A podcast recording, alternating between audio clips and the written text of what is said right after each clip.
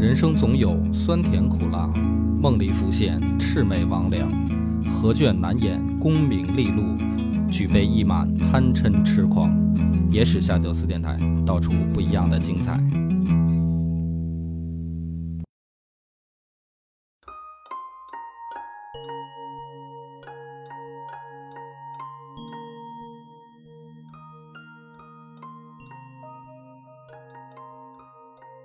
大家好，欢迎收听《野史下酒》，我是主播恶霸波。张小娘，上回故事咱们讲了一个爱狗的晋灵公，嗯，所以呢就牵出了另一个故事啊，嗯就是赵氏孤儿。后来这过了一周呢，小敏也是恶补了一下电影版的赵氏孤儿嗯啊，咱们先可以讨论一下了。嗯就是你脑子里面其实已经有一个概念了，赵氏孤儿这个故事到底是发生了什么？嗯，有一个故事的轮廓了。有一个故事轮廓了，有一些人物形象已经进入脑子了，不像是说如果没看过电影，直接再来讲这段历史的时候，那就是一些名字跟符号嘛，其实你是没办法带入这个形象的。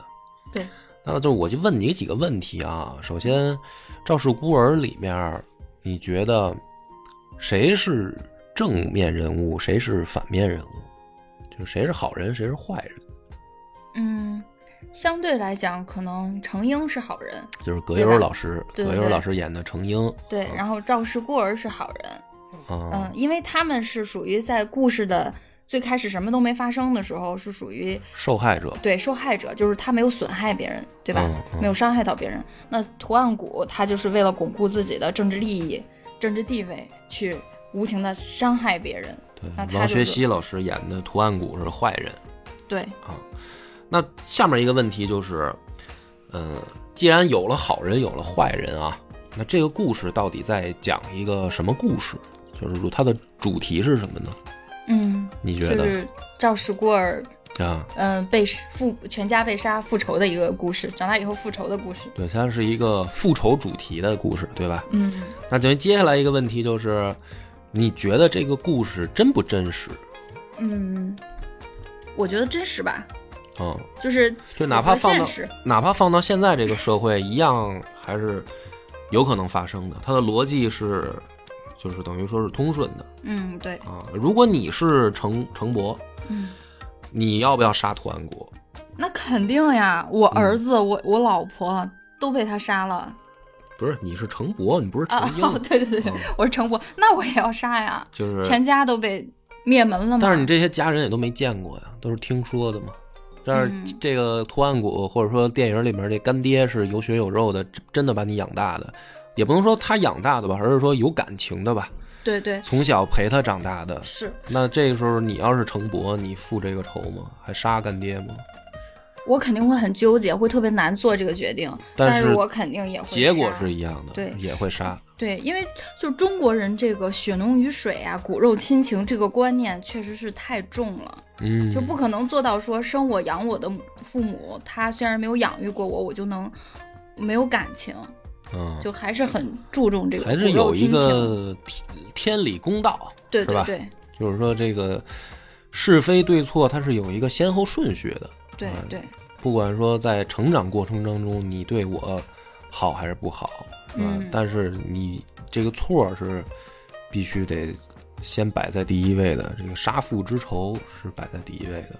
对，那既然说你觉得它也是真的啊，那咱们今天就先讲讲这个故事的历史里面的样子，嗯就是说它到底有没有依托，其实是有的啊。赵氏孤儿的这个最早的版本，也就是说我们现在看到的影视剧也好、戏曲也好的这个故事蓝本，是有真实史料依托的。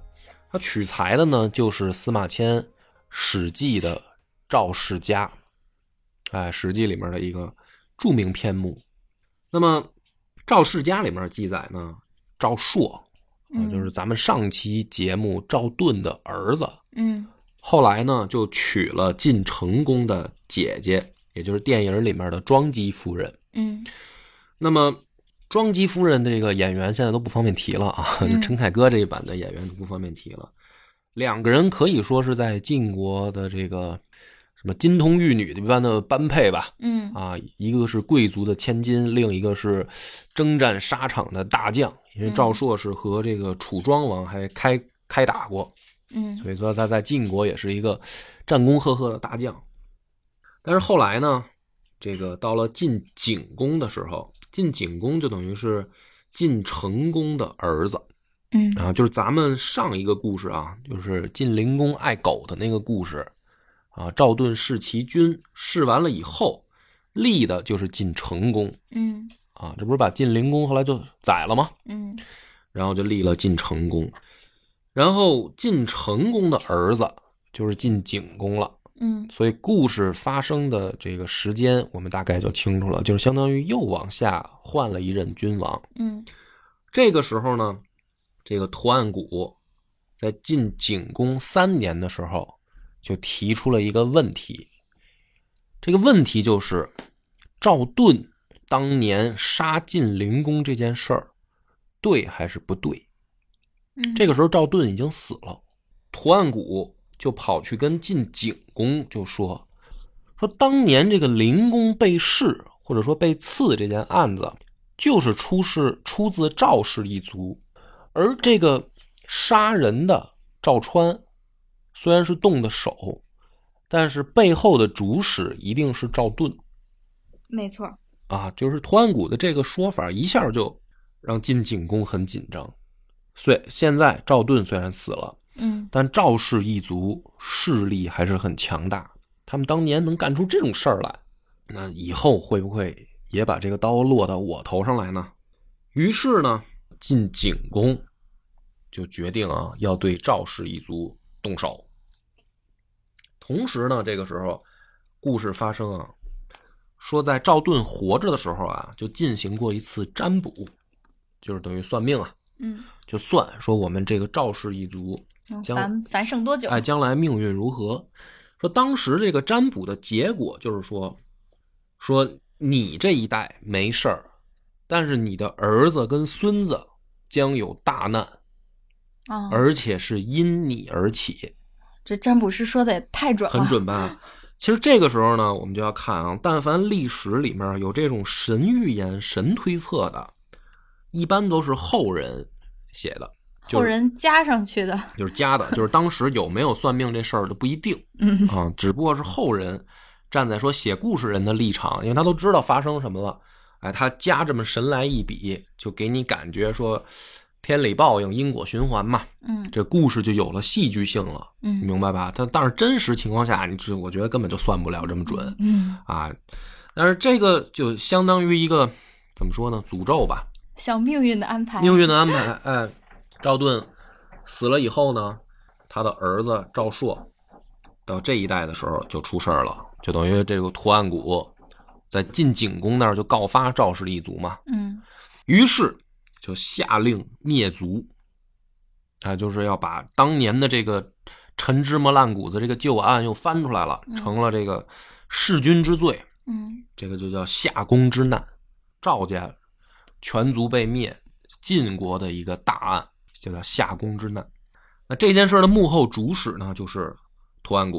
嗯好，这故事到这儿呢，还没有什么这个区别，跟电视电这电影也差不多，嗯就是一个意思吧，甭管它因为什么啊，当然当然有点区别啊，有点区别，因为电影里边是等于把赵盾那件事给连带着拍进来了，其实根本就不是发生在同一个时间了嘛。嗯嗯那么到再往下讲就有区别了。这个时候呢，说这个庄姬夫人她有一父子嗯啊，就是说赵朔当时也死了，赵家一族也被灭了。嗯这个庄姬夫人肚子里怀着赵朔的孩子，嗯但因为她是这个晋国的，等于说呃贵族，她就跑到宫殿里面躲起来。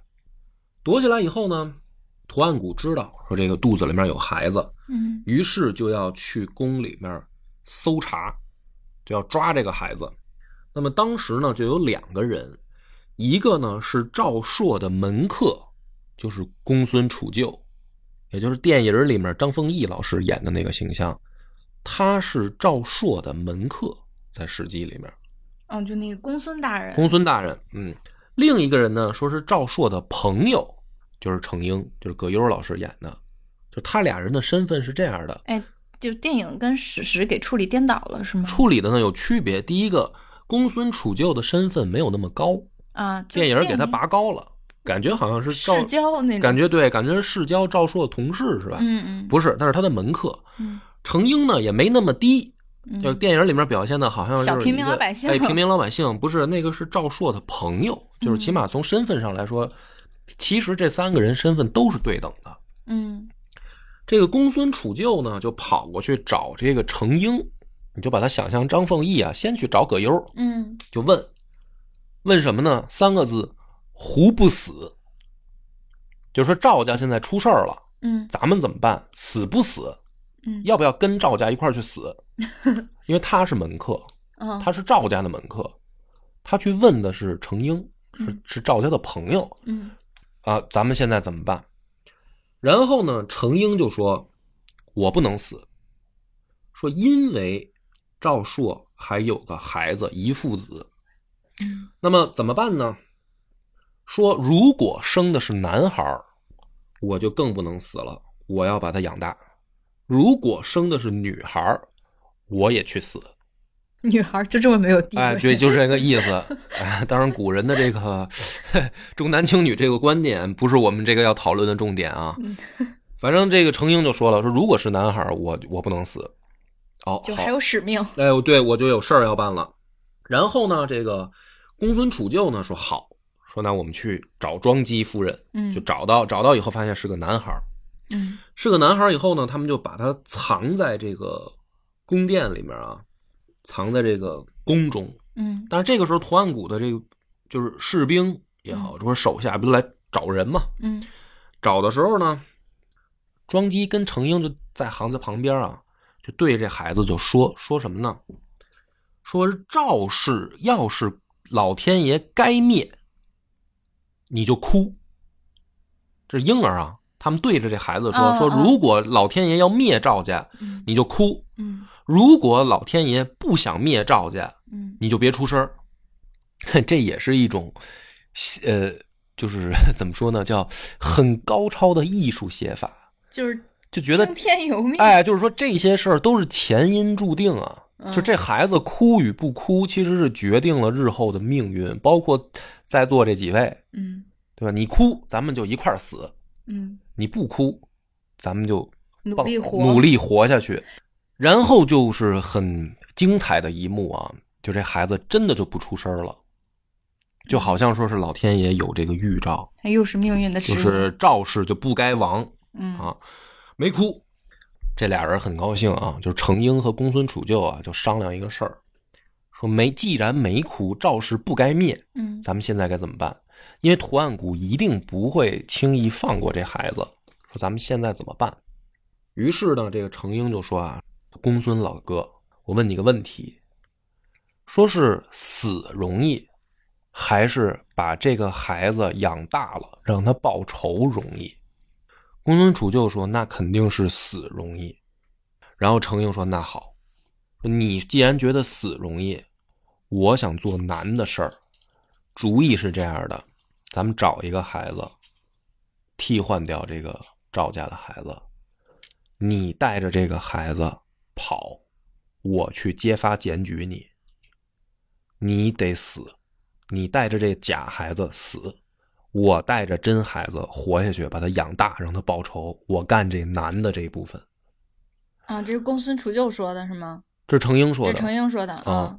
公孙楚旧说：“那好了，老兄啊，既然话都说到这份上了，咱们就这么办。”于是《史记》里面写的是，公孙楚旧就去找了一个假孩子，然后程英带着将军们，带着人去抓这个公孙杵臼。公孙杵臼就是发现了以后啊，就等于被被抓到了以后啊，还说说程英，我想不到你是这样的人，就做戏，就两个人就演戏啊，嗯就是说，你你这就是属于什么呢？就是背信背信弃义。哎，你说你要是不想养这孩子，你也没必要来揭发检举我，对吧？你走你的。好，你现在贪图荣华富贵，你还带着人出卖我嗯啊！就是你这人猪狗不如嘛。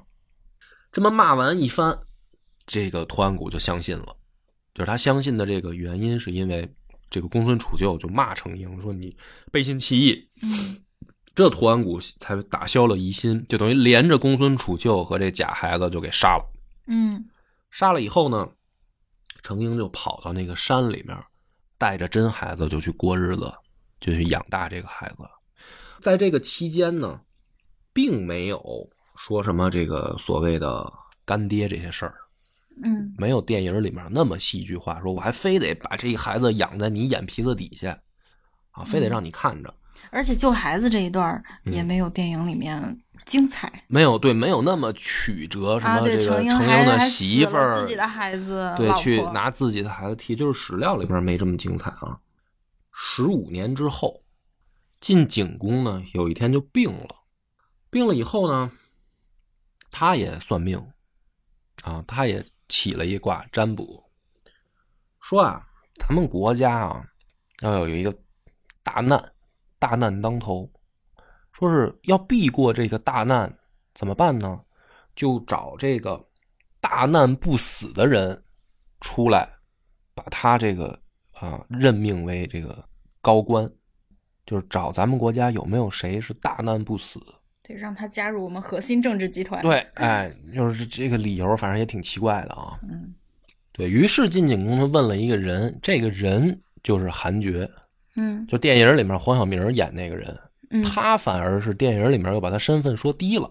嗯就是他真实历史里面，韩厥是真正跟赵家是有点这种世代交交往的这么一个世家的世交。世交，嗯哎是这样，因为他他他赵家对韩厥有恩，嗯曾经韩厥就跟大王就说说大难不死，咱们国家还真有一个人，全家都被灭了，现在就剩他一个了。哎，这个晋景公就好奇了，说谁呀、我怎么不知道这么个事儿啊？嗯我全家被灭了，然后这孩子没死。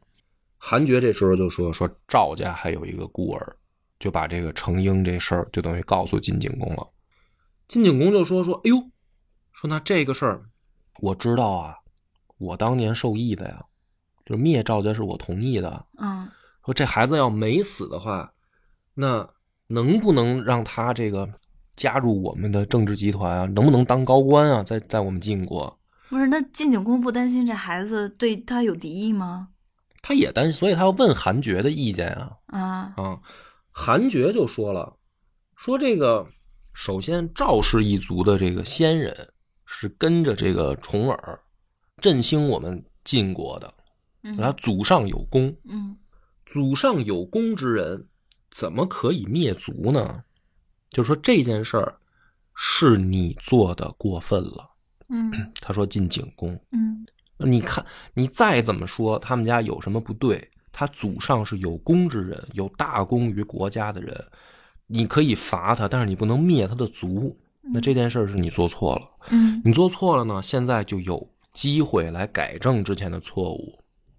那么这件事儿呢，依我看，就韩厥说，依我看，其实主要就是图案谷捣乱，嗯就是主要责任也不在国君你，是这个图案谷在中间挑拨离间，所以要现要我说，现在就应该恢复赵氏的名誉，然后把图案谷灭族。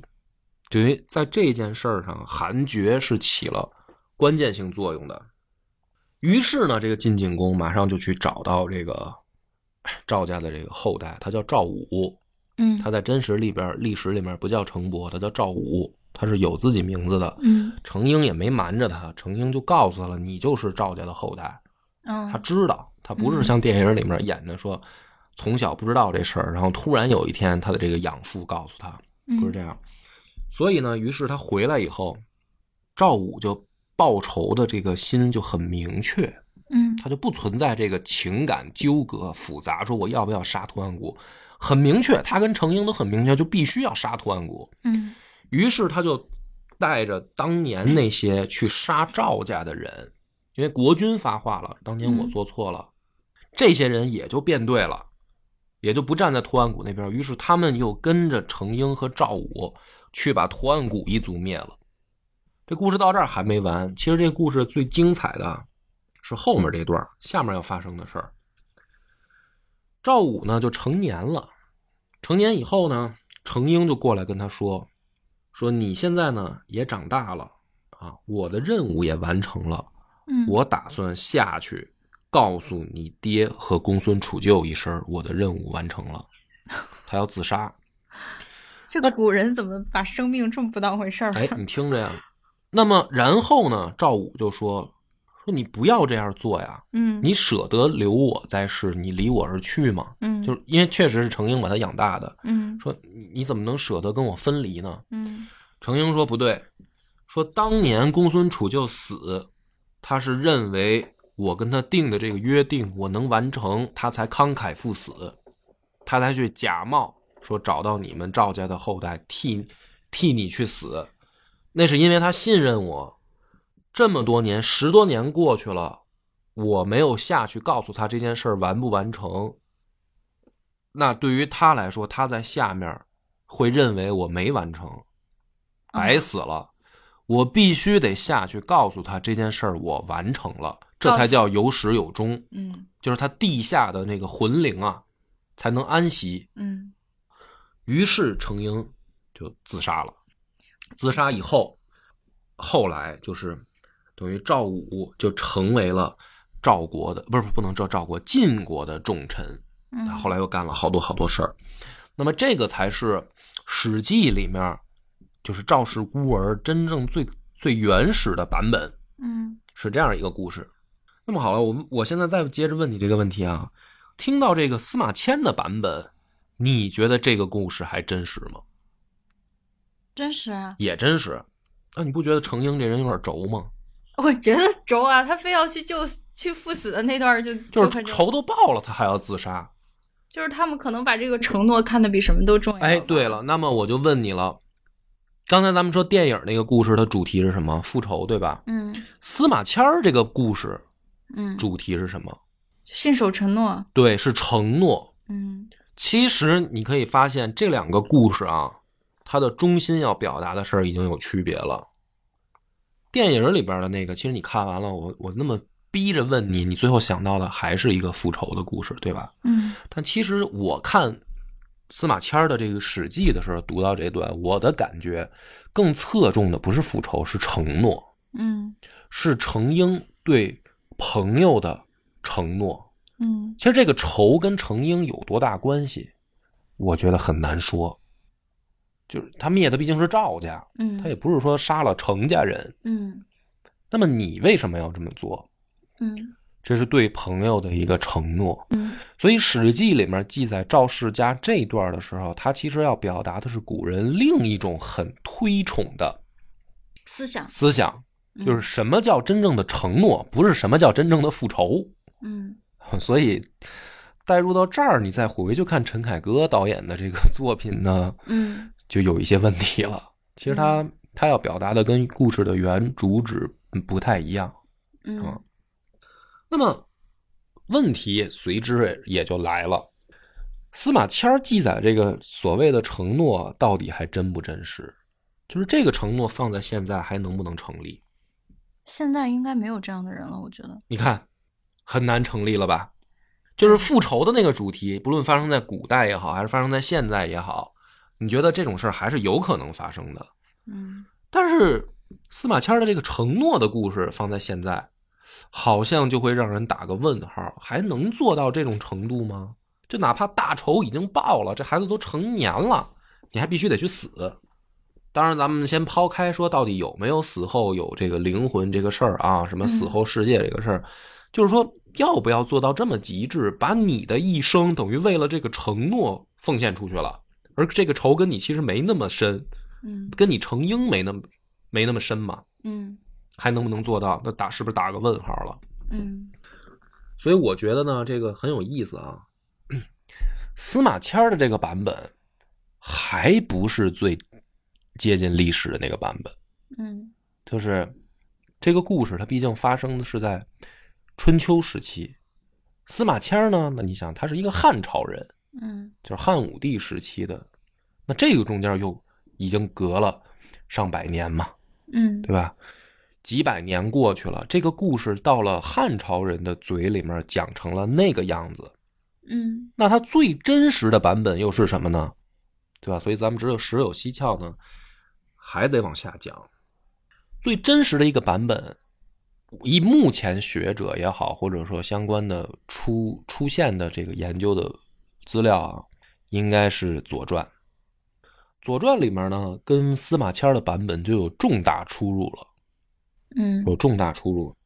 首先，第一个，《左传》的版本里面没有图案谷，也没有成英，就是这正反人物在这个故事里面都没有。嗯夏宫之难，在《左传》里面记载的是庄姬夫人通奸，就是那个 影视剧里面那个现在不能提名字的那个庄姬夫人，嗯就是赵武他他妈跟跟他的这个叔叔赵英私通，然后呢，赵家的真正当家的赵同和赵括就把赵英也记载成赵英齐啊，就把这个他这个通奸的叔叔驱逐出了宗族，并且给赶到了齐国，就是把他赶出了晋国。嗯。然后庄姬夫人利用自己贵族的身份诬告赵家，去找晋公，诬告赵氏一族，嗯。然后导致赵氏一族灭门。所以在《左传》的这个版本里面呢，受害者变成了加害者，嗯。就是赵氏一族的这个实际上叫家丑，然后什么所谓的孤儿复仇这件事儿也没有发生，它真正的历史原貌是因为晋国这个其他的士大夫太强大，导致日后的晋公呢想说，我怎么能够制衡其他的家族呢？哎，我把这个赵家的孩子拉出来，为什么呢？因为他是孤儿。嗯如果这个时候我帮他一把，我重新振兴赵家，他一定会第一最忠诚于我，嗯第二个当年跟他们家有仇的那些人，和现在权力甚至能压压制我的人，你们去斗。所以赵武才又被进宫后来请出来，就是他在真实的历史原貌里面是这样的。嗯那跟司马迁的那个版本呢，又有重大出入了。嗯，这就相当于是另外一个故事。，对，这整个这个故事根本就走样了。嗯那么从现在来看呢，真实的版本是什么呢？可能是《左传》的版本，嗯也就是说，这个故事发生的原貌并没有那么什么可歌可泣，没有什么承诺，也没有复仇在里面，全部都是人性丑恶和政治斗争。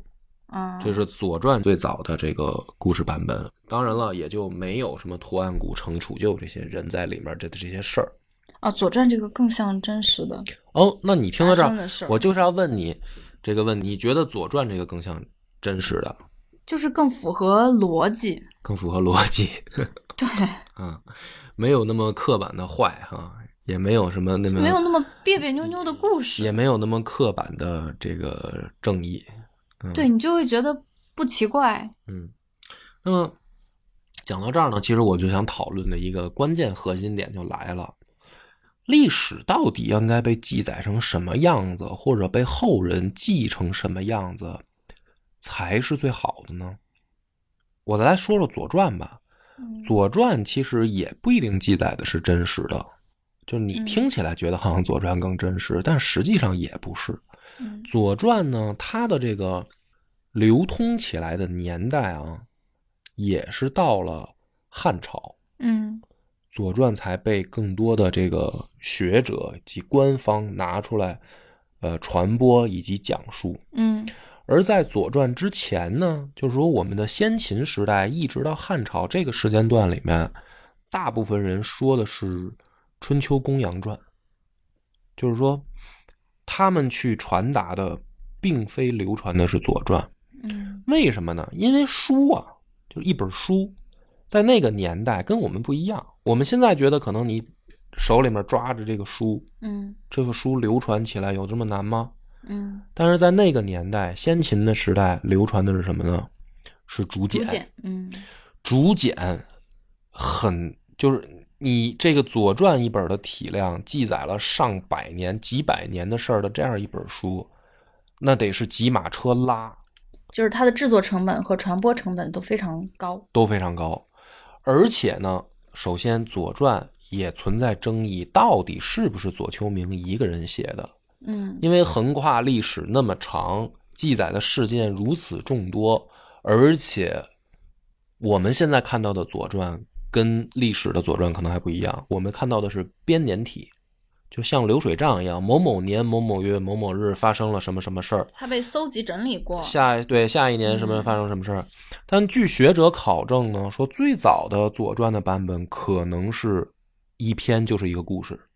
嗯是后来的人把它又打散成了编年体的时间顺序，再去往下传播，嗯再去流传。嗯所以《左传》这件事儿呢，在古人的眼里，就是它也不是，首先不一定是一个人写的，里面真实性也存在疑问。但是呢，相比《春秋公羊传》来说，它存在一个问题，就《春秋公羊传》啊，更传达的是意思，嗯就是它更要给你讲的是道理，所以它传播的很广。是因为我们为什么要讲一本书呢？我们总要学到是要点什么从里面学到点道理，所以从这个角度上来讲，《公羊传》的传播的理由更充分。也就是说，先秦时代的古人去讲的是那个版本的，嗯我们现在反而根本就了解的很少很少的那个版本。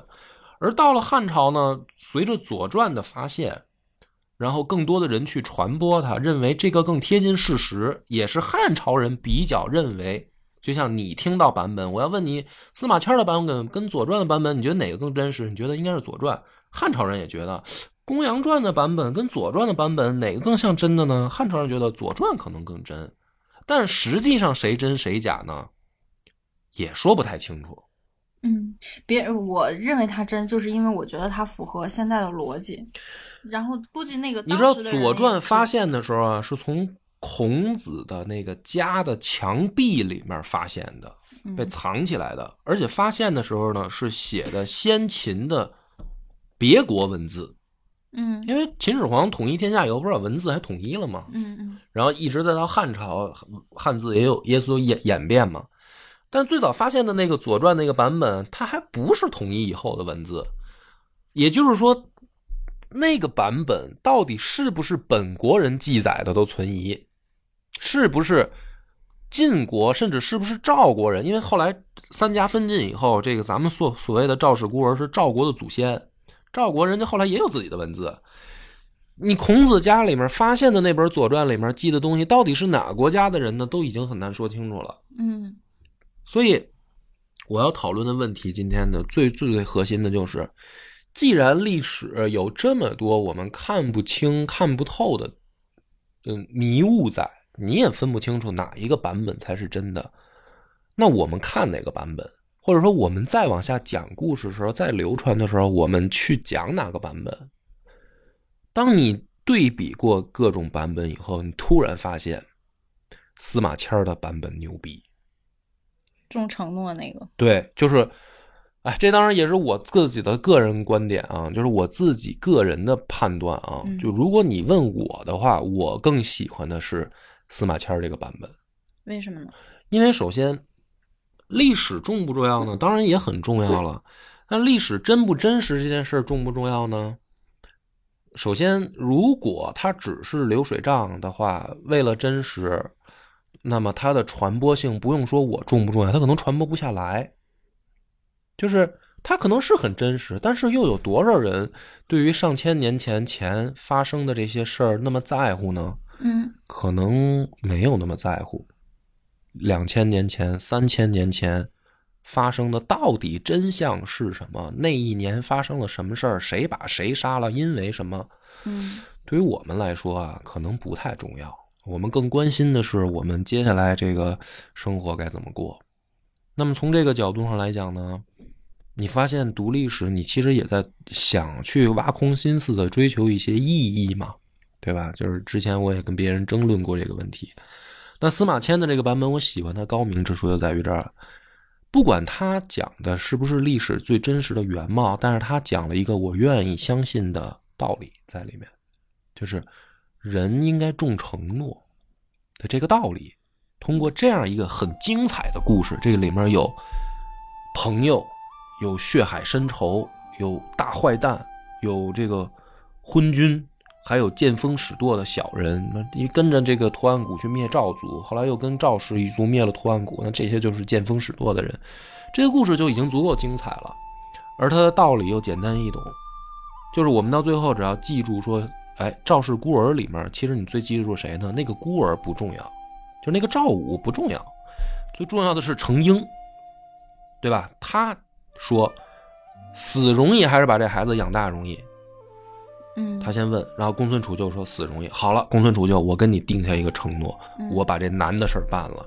嗯这个人他才突然马上就立出来了，嗯对吧？嗯所以通过这个故事，我在我在今天想表达的一个问题就是说，我们的历史，其实我们讲《十有七窍》这个系列，嗯讲了这么多集，包括我们的大系列，我们的那个就是从春秋一直往下讲的这些朝代的东西啊，回过头来想想呢，讲的好不好玩，有没有意思，到底是发生了什么这些事儿呢？其实那是听众听一乐。嗯但是呢，有的时候去读故事也好，我去讲这些故事，某种意义上来讲，也是说我们到底要往下讲什么，我们讲它到底目的是什么。所以，在这个层面来看，你就回过头来发现司马迁确实牛逼。他的这个赵世家写到这一段的时候，啊，不读不懂的人嘛，他就说。这个史料一定被篡改过了，是赵家的人要为主祖先遮丑，所以把它改编了啊。就是庄姬夫人通奸这个事儿，作为赵国的祖先来说，这个是家丑嘛，家丑就不要外扬嘛。然后有些人去对比时间段嘛，就是赵括和赵同他们在公元前多少多少年到多少多少年还有过《左传》里面的记载，那这个时候怎么可能发生夏宫之乱，赵氏就灭族呢？一定是被改编过嘛，对吧？就有很多人去这么想这个问题。那你回过头来想想，你管司马迁记载的是真是假呢？司马迁这个故事够生动，他能够告诉人们够鲜明的一个道理，就很重要了。就是历史是真相到底是什么，留给历史学家和考古学家。就我们老百姓看故事呢，其实我们更喜欢看的是他到底说了一个什么简单易懂的道理就行了。那么至于说，随着时代的演变呢，它就有新的一个问题，就是。汉朝人推崇的那个东西，到我们现在呢，又好像已经不实用了，对吧？就是说，你能不能做到像程婴那样，嗯好像又有点怪异了。嗯所以你就发现，任何一本史书越是好的，其实你越弄不清它的作者是谁，就是因为它随着时代，这个历史是像一个种子，而我们看到的书是一棵树。越好的书，它是慢慢慢慢长出来的，它是有无数的后人再去给它做注的。嗯就是你真的去看原版的那个东西，那个叫种子，然后很多人读不下去，是因为那个东西确实没法读下去，因为你跟他隔的时间太长了，你没有生活在他所处的那个年代、那个环境里面，你去读那个东西，你当然读不下去了。所以好多，你比如说《三国志》吧，也要看裴松之做注的，对吧？这个。不管是《公羊传》也好，还是《左传》，也有日后有很多学者再去给他做精读、做注解，包括儒家的很多四书五经，那也是历朝历代无数的前辈再去重新解读孔子当年说这句话到底有什么含义。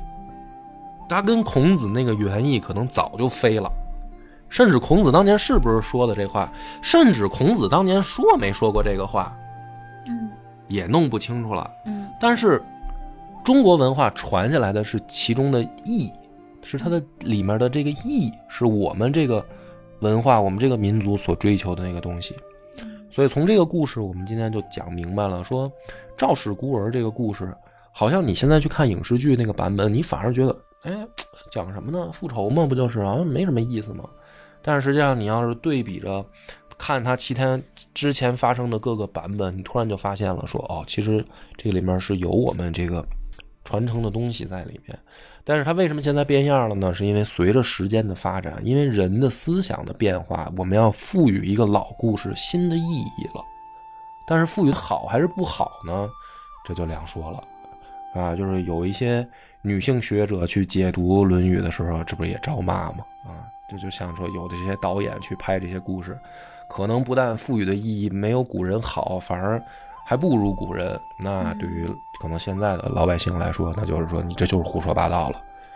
但如果说他只要说的够好，他这个故事赋予的意义真的又贴合现在的人的思维模式，嗯赋予的新的意义够好，那么也许我想再过一千年，流传的可能就是他的版本。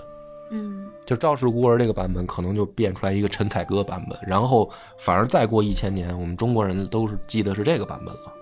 嗯所以我觉得这个是读历史故事特别有意思的，就是说，你其实追寻的真相是什么，到最后也不一定那么重要，但是你心里面读到了一个什么，你日后会成为什么人，那个是很重要的。那你现在再重新看这个赵氏孤儿的故事，你觉得哪个版本好，或者你有什么想法吗？我觉得从这几个版本的故事来看，哈，嗯，你能你能感觉到什么呢？就像那句话说的，就是，呃，一千个读者就能看到一千个哈姆雷特。他这个，你比如说，你现咱们现在这个社会更能接受哪个版本，其实取决于我们现代社会的价值观是什么。就是，比如说当年那个就是古人那么重义，你看，呃，《左传》那个版本的时候，不是《左传》，是你看司马迁那个版本的时候，你就会感觉古人他活得很单纯，他就把这个义气看得比生命都重要。但是实际上，在咱们现在这个社会的价值观里边，你还会把义气，就是把那个义薄云天呀，就是就是承诺大于生命啊那种观念，你觉得还有几个人活成这样？其实不太有了。然后像《左传》那个版本呢，我会觉得它比较符合历史，就可能是因为我是理科生啊，我可能就是对这种文学的东西的感知比较差，我就会觉得我更想知道历史发生了什么。就是我觉得这是《左传》这个版本的意义，因为我想从一些真实发生的事件，而不是被艺术处理过的事件里面得到一些东西。就是古人发生这些事儿，他是怎么处理的，然后最后演变成了什么，然后给我现在就是为人啊、处事啊什么的，希望得到一些启发。因为有的时候你看电影呀，就是被艺术处理过的那些东西，你你会觉得就是啊，我欣赏一下，但是你能学着那样做事儿吗？也不太能。当然，我并不是说去提倡那个像《左传》那个版本里面就是做一些黑暗的东西，我是说就是这个角度吧。像陈凯歌这个版本呢，他就是去放大复仇啊这件事儿啊，就是因为他这么写有意思。你比如说拍给我们现代人，你去拍一个这个讲义气的故事，你觉得会有人去看吗？有人欣赏吗？因为他跟我们现在的价值观偏离太远了。就是可能这个电影拍出来之后，它票房会很低。但是如果你去讲一个复仇的故事呢，然后又加入到那么多的呃精彩的情节在里面，它就是有这种嗯传播性，就是人们爱看。因为他导演他把这个东西拍成一个电影的话，他要考虑他的商业收益嘛。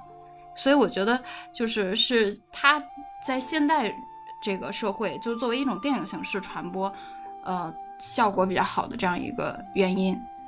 就是总结来说呢，我是觉得不管哪个版本也好，嗯，去探究历史的真相是非常有必要的，因为我们需要知道就是真实的史实是什么，也是现在很多历史学家去研究这个东西的一个原因。然后在这个历史真实的事件的基础上，然后去发散呀，去做一些文学处理的这种艺术作品，也是非常有必要的，因为它这正是咱们。中华文化特别有魅力的地方，所以我觉得其实是可以去从两个角度、两个线索去，呃，两个角度、两个脉络去看待这个各个故事。所以我觉得就是每个版本都有它值得欣赏的地方。那可能从我个人角度来看的话，我一个我可能理科生，我就很一板一眼，我还是喜欢更接近历史的那个，就我还是更能接受《左传》那个。那好，感谢收听，本次节目到此结束，拜拜。我们的微信公众号叫“柳南故事”，柳树的柳，南方的南。如果还没听够的朋友，欢迎您来订阅关注。